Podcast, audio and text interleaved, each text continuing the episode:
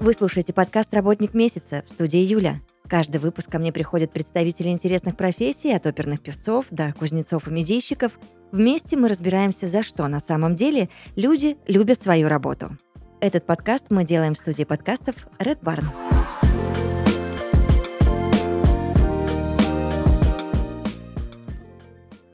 Подкасте «Работник месяца» Герман Дольников, тестировщик QA Studio. Герман, привет.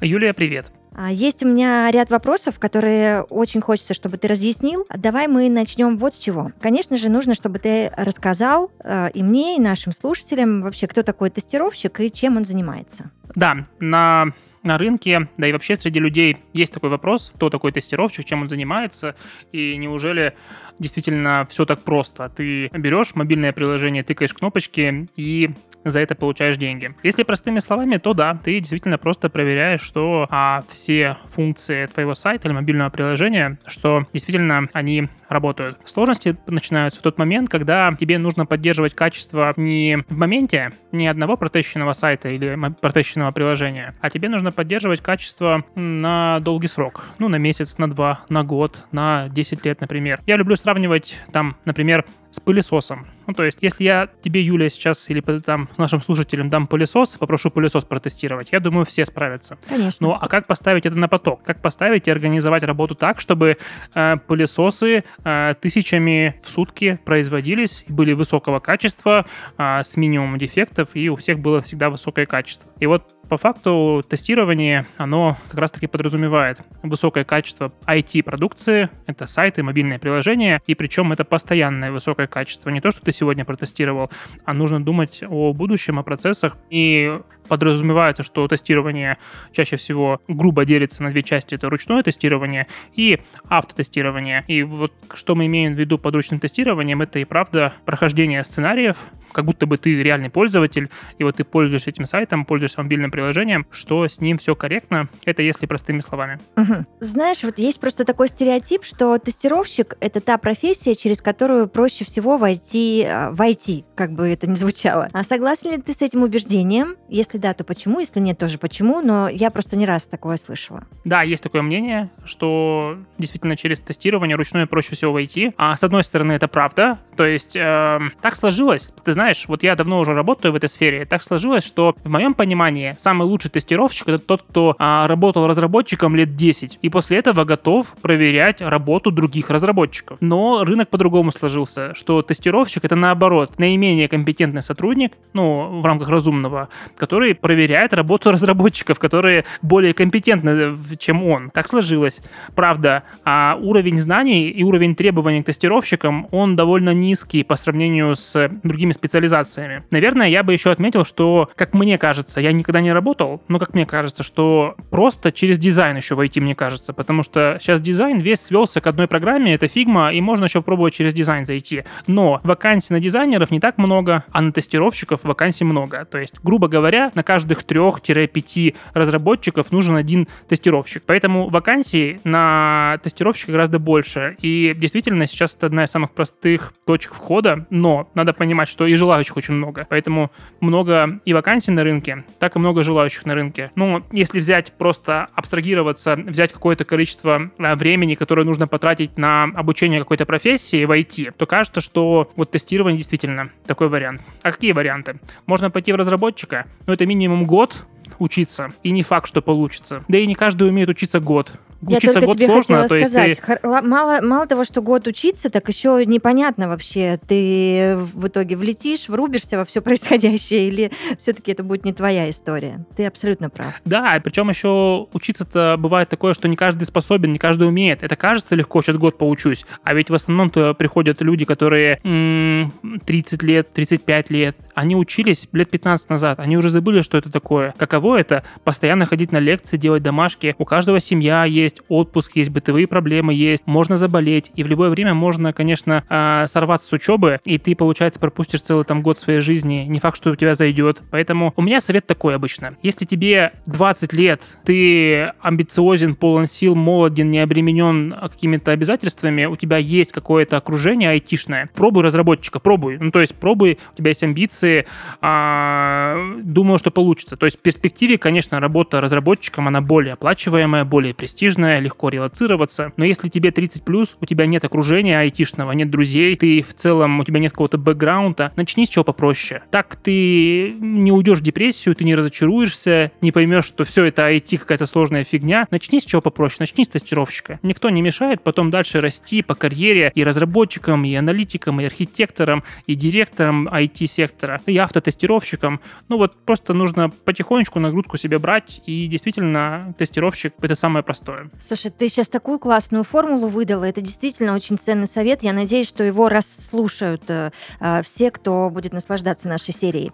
А, раз мы уже заговорили о каких-то стереотипах уже сложившихся, к счастью ли или не очень к счастью, но давай вот еще что обсудим. Говорят, поговаривают, Герман, что тестировщики часто работают по скриптам, и это такая механическая работа. Согласен ли ты с этим убеждением? Да, я согласен с этим убеждением. Когда меня тоже спрашивают про то, что, Герман, у меня есть ощущение, что это скучная работа, мне она не подойдет. Я привык к какому-то темпу, к какому-то разнообразию, я творческая личность. Да, я подтверждаю, что это действительно часто работа скучная, однотонная. Ну, грубо говоря, вот есть пылесос, который нужно тестировать. Один раз его интересно тестировать, два раза интересно, а попробуй 50 раз в год его тестировать, каждую неделю, по несколько раз. Один и тот же пылесос. Да, он потихонечку обновляется, появляются новые функции, но по большому счету ты будешь каждый день, ты будешь просыпаться и тестировать пылесос, пылесос и пылесос. Это не самая интересная, правда, работа. Когда у тебя будет рядом с тобой за соседним столом менеджер договариваться о сотрудничестве с другим заводом, с Тойотой, ну, я сейчас аналогии провожу. Да-да-да. То есть какие-то встречи проводить с коллегами интересные. То есть я в свое время работал в банке, в Яндекс.Банке,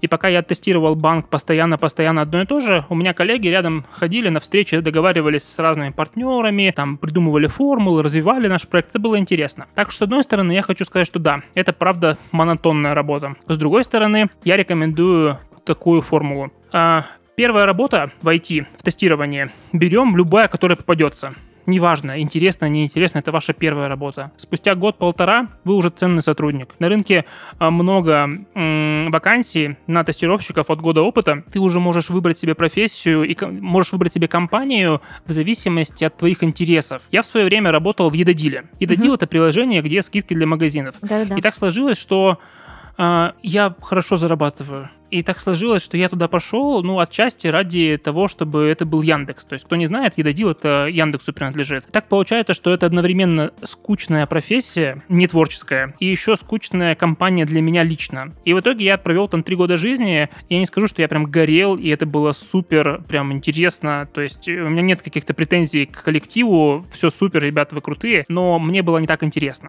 Но после этого я перешел в Яндекс.Банк. Он, кстати, еще не вышел, но я уже успел в нем поработать. И вот там-то было супер интересно. То есть ты участник процесса разработки банка, ну, либо какого-то IT-продукта. Если вы увлекаетесь спортом, пробуйте устроиться в Nike, например, в IT-отдел в дальнейшем.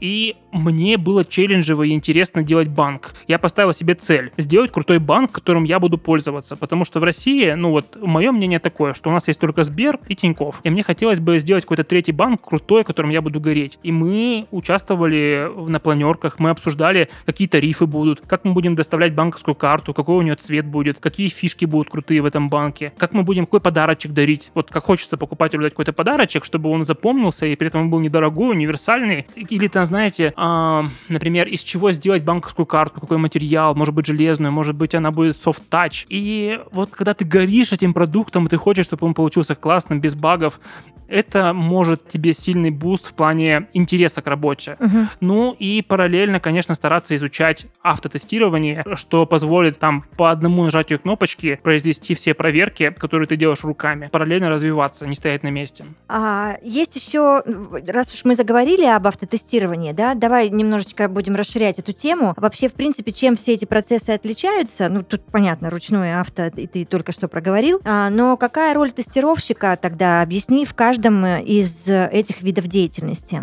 Обычно, когда компания только начинает свою работу, а стартап, небольшая команда, небольшой продукт, в первую очередь нанимают ручного тестировщика, конечно. То есть, когда продукт очень быстро меняется и гораздо быстрее протестировать руками. В дальнейшем, когда продукт уже становится посерьезнее, у нас становится много разного функционала. Ну, то есть, я думаю, что в свое время Тинькофф Банк был попроще, а теперь там и билеты в кино покупаются, и юрлицо там сразу же, и страховые компании. Сейчас там все на свете есть. А изначально это был, наверное, простой банк, и могли, в принципе, и ручным тестированием обойтись. В дальнейшем компания растет, растет, растет. Это может происходить быстро, через год уже может все по-другому быть. И проверка всего ручным тестировщиком занимает слишком много времени. Тот же самый пылесос, который ты мог проверить за 3 часа и сказать, что все окей, теперь он обрастает кучей функций вокруг. И у тебя уже проверка занимает 2 дня. А ведь функции только растут, растут и растут. И уже 2,5 дня, уже 3 дня. И бизнесу слишком долго ждать твоих долгих проверок. И тогда обычно мы приглашаем на проект автотестировщика и говорим, что давайте часть проверок мы будем автоматизировать. Нажимаешь кнопочку, и часть проверок автоматически прогоняется. Не все можно покрыть автотестами. Еще это довольно долго, сложно, а, тяжело найти специалистов на рынке, которые помогут нам качественно сделать автотесты. Но в целом это хороший подход. Когда у тебя уже очень много а, кода написано, у тебя сложные уже продукты, часть из них покрыть автотестами. Например, кстати, автотесты тоже бывают долго проходят. Бывает, что ты автотесты ждешь 3 часа, пока проходят. Поэтому, но зато это все равно не ручная работа. Ты можешь условно на ночь его поставить, автотесты. Uh-huh. Утром uh-huh. пришел, отчет получил и посмотрел. Если все окей, супер. Если есть проблемы, ну, значит, надо руками дотестить, например. Примерно такая разница. Так, а как ты вообще сам стал тестировщиком? А как начинал и где ты учился?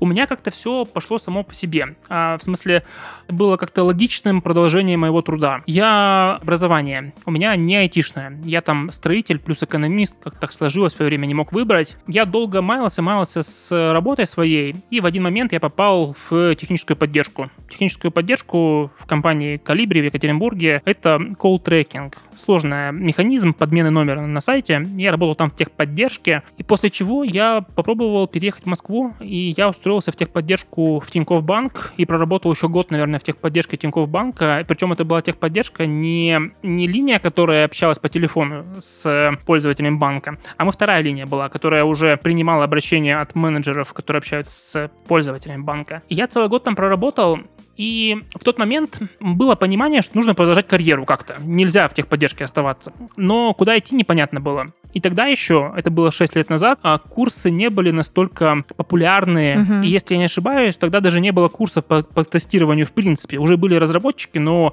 по тестированию не было курсов. Я прочитал книгу, которые, в принципе, были доступны. Их не так уж и много, на самом деле, по тестированию книг. Там Savin.com или Куликов. Я прочитал тогда Savin.com, э, тестирование.com, Роман Савин. Я прочитал ее за выходные, там 300 страниц. И это было довольно просто. Я попросился на повышение внутри компании. Там были вакансии, банк рос, они открывали тогда как раз такие направления для бизнеса, для ИП, для малого бизнеса. Им нужно было очень много людей, и были вакансии свободные. А так сложилось, что в тот момент на рынке получается, что компаниям нужны тестировщики, с одной стороны, а тестировщики не знают, где обучиться этому. Курсов еще не было. То есть были такие времена, когда у нас не было Geekbrains, не было Skill Factory. И вот такое непонимание рынка, где взять специалистов, и специалисты не знают, как попасть на работу. Я просто довольно логично подошел и сказал, ребята, я работаю в поддержке, я знаю все процессы в банке. И вот если вы меня возьмете на работу тестировщиком, у вас вообще не будет багов. Вам техподдержка не нужна будет, потому что я уже устал работать в техподдержке, я вижу столько багов. И причем, когда ты работаешь в техподдержке, ты, конечно, чувствуешь эмоции людей. Угу. У них, когда платеж не проходит, они не всегда даже корректно выражаются, почему их них так болит и это бесит. Ты это все выслушиваешь, и ты думаешь, а почему тестировщик это пропустил? И ты эту боль высказываешь на собеседовании про то, что я уже целый год вижу баги в проде. Вот если бы я был бы тестировщиком, этих бы проблем не было. И меня взяли вот на основании прочтенной книжки и на основании там года работы в техподдержке в банк. И это была моя первая работа э, тестировщиком в Тинькове. Обалдеть, слушай, очень классная история вообще. А, так, хорошо. А я правильно понимаю, что в итоге ты создал курс для тех, кто хочет стать тестировщиком с нуля? Причем, я так полагаю, основываясь на собственном опыте. Да, я хочу сказать, что я продолжаю работать. Сейчас я работаю в, в компании Innotech, и я успел поработать после Тинькова а, в компании «Островок». Это крупная компания в России, а, наш букинг русский. Я три года проработал в Яндексе, сейчас я работаю в Инотехе, и Я в свое время занимался репетиторством, и я вдруг понял, что у меня получается, и люди после моего репетиторства находят работу, и потихоньку-потихоньку я начал брать побольше группы, и сейчас в итоге у меня своя школа, где у меня уже есть там мои проверенные а, менторы, программа, мы сейчас стажировки организовываем, и в целом мы теперь полноценная большая школа. И да, мы с самого-самого начала, я понял, что э, проблема многих курсов, то есть когда я работал репетитором, ко мне приходили часто ребята с других курсов. Это удивительно. Для меня кажется, это один из факторов того, какой курс выбрать. Угу. Нужно зайти на ресурсы типа профи и поискать, кто ищет репетиторов для своего курса. И ко мне часто приходили люди с других курсов, искали репетитора. То есть человек учится на курсе, а еще есть репетитора. И мне, конечно, показывались и внутрянки. Типа, как у них там показывают домашки, помоги сделать, как у них курс там устроен. И я смотрю на это все. Очень сложные кейсы. Либо сложные, либо неинтересные. Вот реальный кейс, когда ко мне пришел ученик и сказал, Герман, а, помоги мне, пожалуйста, домашку сделать на другом курсе. Я не буду называть конкретный курс. Я угу. говорю, давай помогу. И ему нужно было составить список проверок, для стула унитаза. Вот дословно, стул, унитаз. Там прям нарисован такой стул, в нем встроен унитаз в больнице, типа.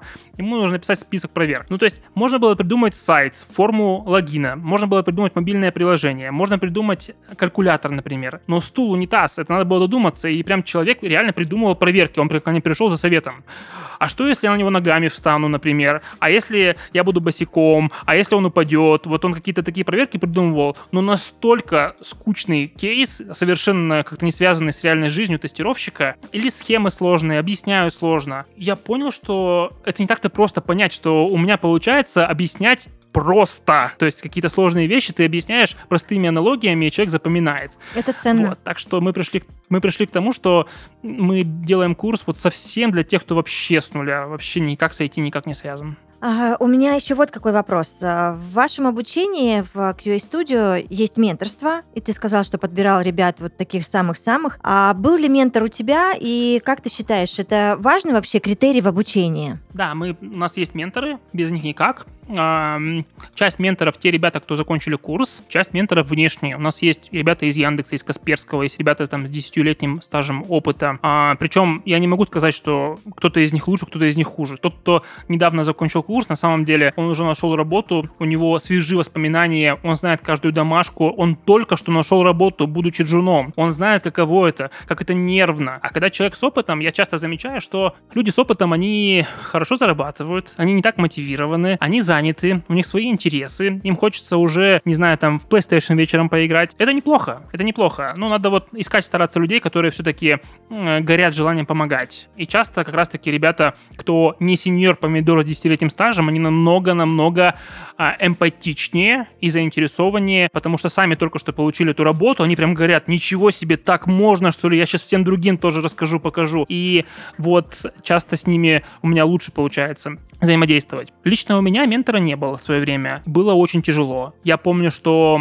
я из Екатеринбурга, и я первый курс, который купил сам лично на разработчика, и у меня не было вокруг никого, кто бы мог мне подсказать. Я очень об этом жалел. Мне прям почему так сложилось, что у меня нет ни одного айтишника вокруг. А ведь там на самом деле код писать несложно. Ну, то есть ты просто учишь синтаксис, это как будто бы выучить, не знаю, испанский условно. То есть да, там есть свои нюансы, и ты просто на этом языке пишешь компьютеру что нужно делать. Но это не только писать. Это нужно выучить гид, нужно выучить консоль, Linux а, и много еще нюансов, кроме, собственно говоря, писания кода. И там ты можешь везде споткнуться, ты можешь везде как-то неправильно что-то работать. И вот очень не хватало человека, который, которому можно было бы поговорить. У нас на курсе в свое время был ментор, но с ним было общение такое, что ты общаешься через какой-нибудь сайт, отправь ему письмо и получи ответ через день, может быть. И это такое, типа, странное общение, когда ты пишешь сообщение, получаешь на следующий день какой-нибудь ответ, но он такой не раскрытый, не точный, и ты в итоге еще вопрос задаешь, и опять целый день ждешь. У меня такого не было было. Мне этого очень не хватало. И мы сейчас сделали так, что у себя... У нас менторы, они общаются напрямую в Телеграм. То есть вот ты выбираешь сам. Еще это тоже важный момент. То, что не ментора мы тебе даем, а ты сам выбираешь своего ментора из наших ребят, и вы обмениваетесь телеграммами, и вы напрямую пишете. Конечно, ментор может не ответить моментально. У него все-таки есть своя жизнь, своя работа. Это подработка. Это э, как раз-таки помощь в трудоустройстве других ребят, хоть и за деньги для менторов. Но, тем не менее, это сокращает время ответа. То есть он может ответить в течение двух часов, например. А иногда можно прям поболтать с ним в Телеграме. То есть это все-таки Телеграм намного ускоряет все а, процессы коммуникации. Мгм. А как ты считаешь, э, что особенного в обучении тестировщиков? Чем обучение отличается, например, от образования разработчиков? Вообще, самое сложное для меня, то, что мало кто понимает, что такое тестировщик. Это ко мне приходят, бывают люди очень умные. Бывают люди умнее меня приходят. То есть ко мне бывают приходят люди, которые девопсы. Ну, девопсы это, сейчас объясню более простым языком, это как, например, сисадмин где-нибудь в региональном торговом центре, например, что-нибудь такое. Мгм. Вот у него зарплата где-нибудь в регионе тысяч там 35, наверное. Но он очень умный. Ну, то есть сисадмины там умеют сети настраивать. А, и это действительно, у них может быть техническое образование, но проблема в том, что они не могут себя реализовать. Так сложилось, что тестировщик получает больше, чем сисадмин. Может быть, в 10 раз больше. Ну, не в 10 хорошо, но в 2-3 раза легко может больше получать тестировщик, даже, может быть, там, начинающий тестировщик. То есть сейчас зарплаты тестирования начинаются там от 60 тысяч без опыта. Ну, и они кратно растут каждый год с твоим опытом. И ко мне может на курс прийти сисадмин, который действительно лучше меня знает. Он меня может упрекнуть каким-то вопросом на лекции каким-то, который я могу не знать. Ну, я правда, я могу чего-то не знать. Я не то чтобы супер там архитектор и бэкэнд разработчик, который все знает. А я ребятам объясняю, ребят, ну, это нормально чего-то не знать. Вы тестировщики. Просто эта профессия более востребованная. Там есть свои нюансы, они легкие, нужно просто их подучить. Не нужно так глубоко копать. Вот, вот такие кейсы бывают. Поэтому, что еще особенного в обучении тестировщику, это не потерять интерес. То есть во время обучения ты проходишь один инструмент, второй инструмент, третий инструмент. И вот проблема в том, что когда ты учишь, например, разработке, ты можешь, например, выучить немножко там фронтенд, сделать маленький сайтик. И, например, сделать себе сайт, сделать открытку жене на 8 марта в виде сайта и скинуть ей, например. Ты как-то можешь это реализовывать уже сходу. Там, если ты бэкенд разработчик, можешь себе Telegram-бот сделать клевый какой-нибудь, я не знаю, там, какой-нибудь to-do лист, ну, список задач только в Телеграме, например. То есть ты используешь Телеграм как, как готовый интерфейс, а вся логику ты сам можешь написать. А вот тестировщику сложно не потерять интерес, потому что ты, получается, что-то вроде бы и учишь, но применить-то это сложно. Ты же не, как бы не пойдешь и не протестируешь что-то так просто в личной жизни, вряд ли тебе это как-то очень сильно пригодится. И вот сложно не потерять интерес до конца, потому что очень сложно пройти собеседование. Работать легко, то есть, а собеседование пройти сложно. Вот эту мысль Почему? нужно тоже а, всегда удержать в голове, потому что условно у нас есть 50 инструментов, которые нужно выучить. И на собеседовании тебя могут выстрелить в любой из них, в любой из 50 инструментов. Твою работу ты выходишь, и у тебя только 5 инструментов. Мы учим SQL, мы учим Git. Это сложные темы. Но у меня есть очень много студентов, которые отучились у меня SQL и Git, но они это не применяют. Или, например, у нас есть секция мобильное тестирование. Но человек может пойти работать, тестировать сайты. То есть сайт, мобильное приложение, разные вещи. Но мы этому учим, а оно может и не пригодиться. Поэтому, а, чтобы можно было откликаться на как можно большее количество вакансий, мы учим всему подряд. Мгм. То есть мы стараемся дать какую-то теорию плюс закрепить, но как можно больше всего. И получается, как бы, возможно, каша в голове, много инструментов. Но самое главное — пройти собес. Выходишь на работу, у тебя остается только 5 инструментов из этих 50, потому что ну, нельзя все сразу применять. И тут тебе нужно уже доучить. Это очень похоже, когда мы учимся в автошколе, да, а, сдаем на права, а когда ты видишь перед собой эту книжицу правила дорожного движения, вот это вот все знаки, сколько их там есть, я вот сейчас сколько уже езжу, понимаю, что мне из этой книжицы пригодилось там максимум 5 дорожных знаков. Примерно такая же история. Да, примерно так же похоже, но то есть, возможно, в дальнейшем тебе пригодятся эти знания. То есть, окей, возможно, у тебя на текущем проекте тебе не нужен гид или тебе не нужен SQL, например, на текущем проекте. Мгм. Возможно, в дальнейшем он, пон- он нужен будет, но в дальнейшем-то у тебя уже и стаж будет. То есть тебе гораздо легче будет искать работу со стажем. Вот самое главное первую работу найти, чтобы у тебя уже стаж начал капать. Ну, И я вот как пони- раз таки тут, да, ты права в плане с авто с автопримером, с автоправами. Мгм. Хороший пример.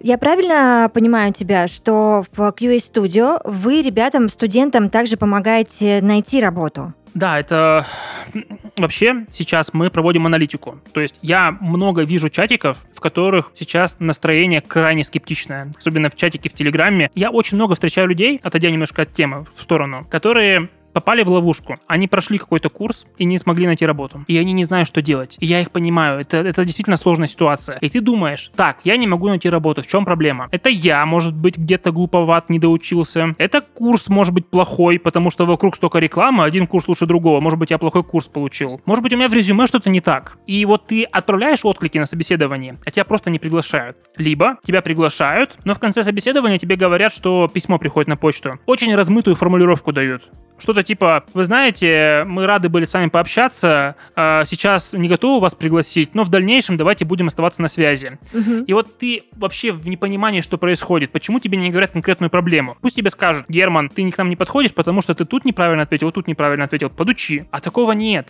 Рынок Мгм. несправедлив. Кто-то находит работу за два дня, кто-то в принципе не может найти работу. И он не знает, что ему делать. Вот он не может найти работу, а куда идти? На новый курс проходить? Но он уже все вроде проходил. А найти репетитора тоже сложновато вообще в принципе найти войти какого-то репетитора. И вот ты можешь просто потерять несколько лет жизни вот так вот действительно а, между курсами ходить. Это я вижу таких людей, я не знаю, что им посоветовать. То есть нужно с каждым разбираться. Ко мне приходят люди, они говорят, Герман, а я прошел курс, не могу найти работу, помоги мне именно с вот моментом, с помощью поиска работы. Но я не знаю, какой у него бэкграунд, я не знаю, как его учили, как он учился, правда ли у него эти знания есть, или они какие-то поверхностные, какая программа была. Нужно разбираться в каждом случае отдельно. Вот. Так что в целом мы помогаем по трудоустройству. Что мы делаем? Мы изобрели такую штуку, как портфолио. Да, я Это видела довольно у вас на было. сайте, что вы также можете помочь из портфолио все правильно сделать, создать и, и так далее. Да, то есть на самом деле, мне кажется, что я, может быть, не знаю подводных камней, но вот мне со стороны такое ощущение, что дизайнеру портфолио сделать просто. Ну, ты берешь, делаешь какой-нибудь сайт, например, ну, дизайн сайта. Мгм. Разработчику, как мне кажется, тоже довольно просто сделать а, свое портфолио. Ну, возьми бесплатный заказ, например, предложи. Конечно. Предложи работу разработчика бесплатно. Э, Много кому нужно будет. Попробуй сам свой пет-проект сделать. Сделай свой сайт, сделай свой бэкэнд, телеграм-бота, что-нибудь сделай. У тебя уже портфолио какое-то, ты уже не с нуля. А вот когда ты ручной тестировщик, который умеет руками проверять мобильные приложения, сайты, как составить свое портфолио? Очень сложно. И мы вот, можно сказать, там упоролись, но мы постарались а, сделать как можно больше портфолио. То есть человек, когда видишь резюме, а у него уже раз, и у него уже большой а, какой-то бэкграунд, знание, портфолио для ручного тестировщика, хотя это сложно кажется. Попробуйте, например, есть такой сервис, называется Stack Overflow, там все айтишники ищут ответы на вопросы. Попробуйте себе, например, во время обучения завести там аккаунт и спрашивать вопросы не у ментора, а на этом аккаунте. И пусть ментор, например, отвечает через этот, через этот сервис. Там статистика нарабатывается. И можно в конце обучения ссылку на свой аккаунт приложить на этот, на этот сервис. И вот ко мне часто ученики говорят, Герман, у меня столько вопросов, я постоянно спрашиваю, ничего не понимаю. Вот, а я им говорю, ребята, вы наоборот лучше вот пойдите в интернете поищите вопрос. Это не означает, что курс плохой. Это означает, что вы как раз-таки учитесь искать информацию самостоятельно, а не на курсе. И вот ссылка на профиль Stack Overflow, на котором ты активно задаешь вопросы, сам ищешь и сам отвечаешь кому-то, это очень ценная штука. Это показывает, что человек самостоятелен, а не просто искал информацию у ментора и спрашивал, дергал всех подряд, а он сам пытался разобраться. Мгм. Вот как вариант, вот мне очень нравится эта штука, когда мы ученикам прям, то есть мы инструкцию даем, как зарегистрироваться, как вопросы задавать, помогаем, учим их, если что-то непонятно, ну, супер технически сложное, пожалуйста, задавайте вопрос там, на сервисе. Это мы вас не отфутболиваем. Это действительно крутой скилл разбираться самому, а потом можно будет в портфолио это добавить ссылку. Ну и еще мы несколько разных проектов используем для того, чтобы вот составить все-таки ручному тестировщику хоть какое-то портфолио, а, чтобы произвести какое-то впечатление, что ты не просто человек, только что закончивший курс.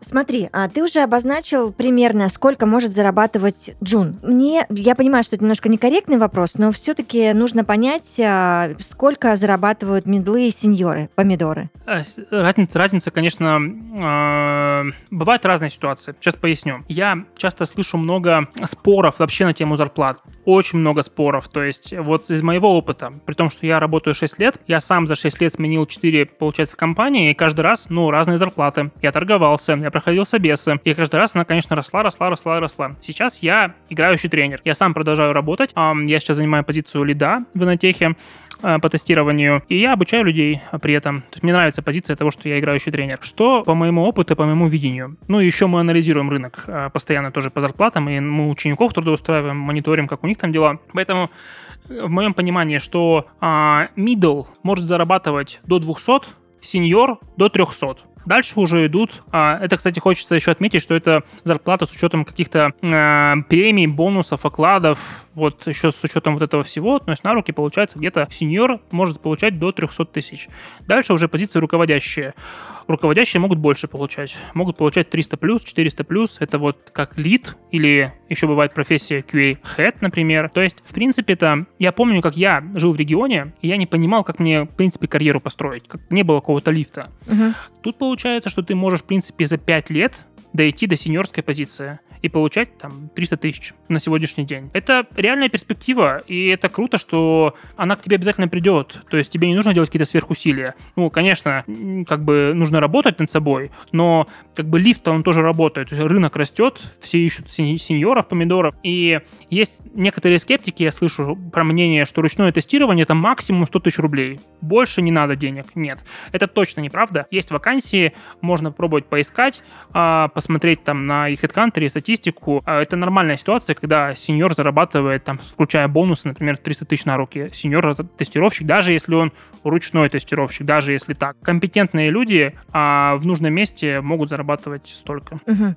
Скажи мне, пожалуйста, вообще в каких компаниях чаще всего ждут э, тестировщики? Где они нужны? Такого нет на самом деле. То есть э, любая IT-компания всегда нужен тестировщик. Я вот я сам по себе пытаюсь разобраться, в какой момент зовут тестировщика, поэтому со стороны такое ощущение, что вот чтобы сделать стартап, кто нужен? Чтобы сделать стартап, нужен разработчик и менеджер, наверное. То есть идейный человек нужен, кто тащит, и разработчик, кто это сделает технически. Кажется, что тестировщика там нету, да, на каком-то моменте. Но я сам по себе замечаю, то есть мы же тоже, в принципе, школа, и у нас тоже есть какое-то количество уже функций, которые нужно проверить. Промокод, своя рассрочка, чужая рассрочка, регистрация успешно прошла. И я зам- замечаю по себе, что в один момент ты понимаешь, что у тебя уже большие обороты, большая ответственность, ты уже у тебя репутация есть, которой ты дорожишь. Ну, вдруг у нас, не знаю, все сломается и напишут где-то в соцсетях, типа, вот такая школа есть, а у них там все не работает. Я уже начинаю думать о тестировщике, я понимаю, что мы уже подросли до такого этапа, что пора нанимать тестировщика, потому что а, мне некогда проверять все это. То есть нужно, по идее, там каждые три дня, ну, каждую неделю нужно перепроверять, что у нас по-прежнему промокода нормально работают, создаются, Мгм. а промокода на самом деле под капотом тоже куча логики.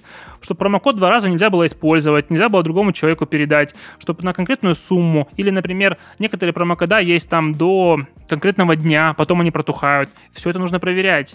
И в этот момент, наверное, мне приходит в голову идея найти тестировщика. Ну, конечно, если бы я его взял, то, наверное, со своего курса. Мгм. Поэтому, в принципе, все компании ищут тестировщиков. Наверное, только самый-самый только что вчера открывшийся стартап, наверное, не ищет тестировщика. Там главное все-таки денег заработать и выжить. А как только вы чуть-чуть подрастаете, на ножки встаете, вы уже нанимаете тестировщика. Скажи мне, пожалуйста, а вообще профессия тестировщика, она конечна? Я имею в виду то, что вот, знаешь, там, не знаю, я утрирую. Копирайтеры могут стать со временем там редакторами и директорами по коммуникациям, там дизайнеры, арт-директорами, разработчиками, там тимлидами и так далее. А какие есть во- вообще дальние рубежи, куда можно раздвинуть профессию тестировщика а, за вообще за какие горизонты и можно ли? Да, я расскажу. Я всегда держу в голове такую мысль и доношу ее до других людей, которые сомневаются. То есть есть много людей, которые переживают, подойдет ли им профессия тестировщика вообще, а вдруг не понравится. И мое мнение такое, что это действительно самая простая профессия, чтобы войти в сферу IT. И при этом ничто не мешает тебе в целом дальше, уже работая в IT-компании, сменить профессию.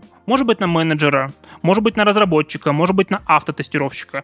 Главное, что ты уже там. То есть ты уже, у тебя есть какое-то понимание процессов внутри, у тебя есть коллеги, с которыми ты пиво пьешь. Ты можешь с разработчиком обедать, ты можешь у него совета попросить, ты можешь у него задачку взять какую-то, взять. Вот, у тебя уже появляется окружение, ты можешь менять свою профессию. С одной стороны. Из тестировщиков хорошие менеджеры появляются, и хорошие даль- дальнейшем разработчики могут стать. С другой стороны, вот пример, я сижу, я 6 лет тестирования, и я, у меня были попытки сменить, я даже честно пытался, в один раз я уже даже оффер получил, но в итоге потом не сложилось на менеджера. Мне очень хотелось перейти в менеджера, потому что у меня софт-скиллы сильные. Но в итоге я остался, я вот уже а, 6 лет работаю в тестировании, я дорос до позиции лида. Дальше что может быть? Дальше может быть head of QA, когда ты не просто лид в какой-то одной команде, а ты уже руководишь всем тестированием там всей компании. А, и еще дальше, следующая степень, это, скорее всего, CTO. Есть такая профессия, это Chief Technical Officer, самый главный по разработке. Но обычно все-таки это а, разработчик, скорее бэкэнд, реже фронтенд,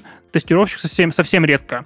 Но все же тестировщик — это техническая специальность, и если крутой тестировщик, я не вижу причин, почему ты не можешь быть хорошим CTO в этой компании. Мгм. Вот, наверное, вершина карьеры. Я благодарю тебя за то, что ты смог э, понятно легко и доступно все объяснить, ответить на все мои вопросы. Надеюсь, что мы встретимся вновь и еще поговорим. Да, спасибо. Пока-пока. Пока-пока, удачи. В подкасте «Работник месяца» Герман Дольников, тестировщик QA Studio. Мы обязательно услышимся. Пока.